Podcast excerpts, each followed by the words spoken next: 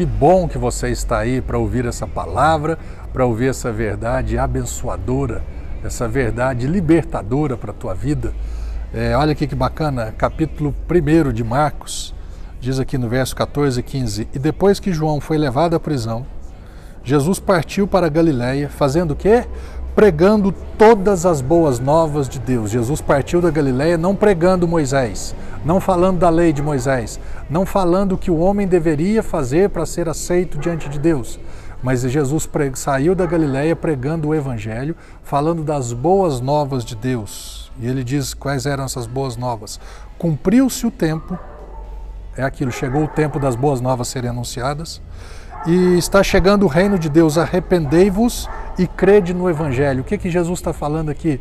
Arrependimento de pecado? Não. A palavra arrepender significa metanoia em grego, que significa mudança de mente. E aí depois certamente você mudará as suas atitudes.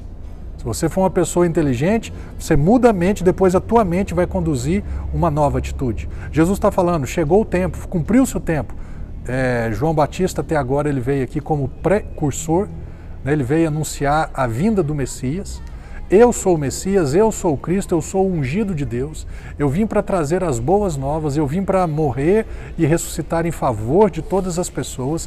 Eu vim para dar aquilo, dar ao homem aquilo que ele não conseguiria alcançar através da, da, da sua diligência, da sua prática, da sua obediência, né, imperfeita segundo a lei de Moisés.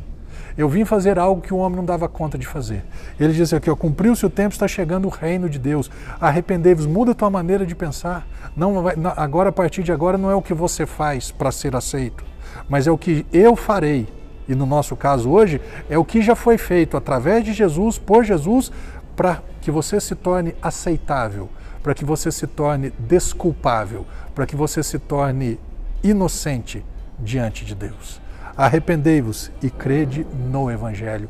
Evangelho significa boas novas, não o que você faz, mas o que ele fez em favor da tua vida. Amém?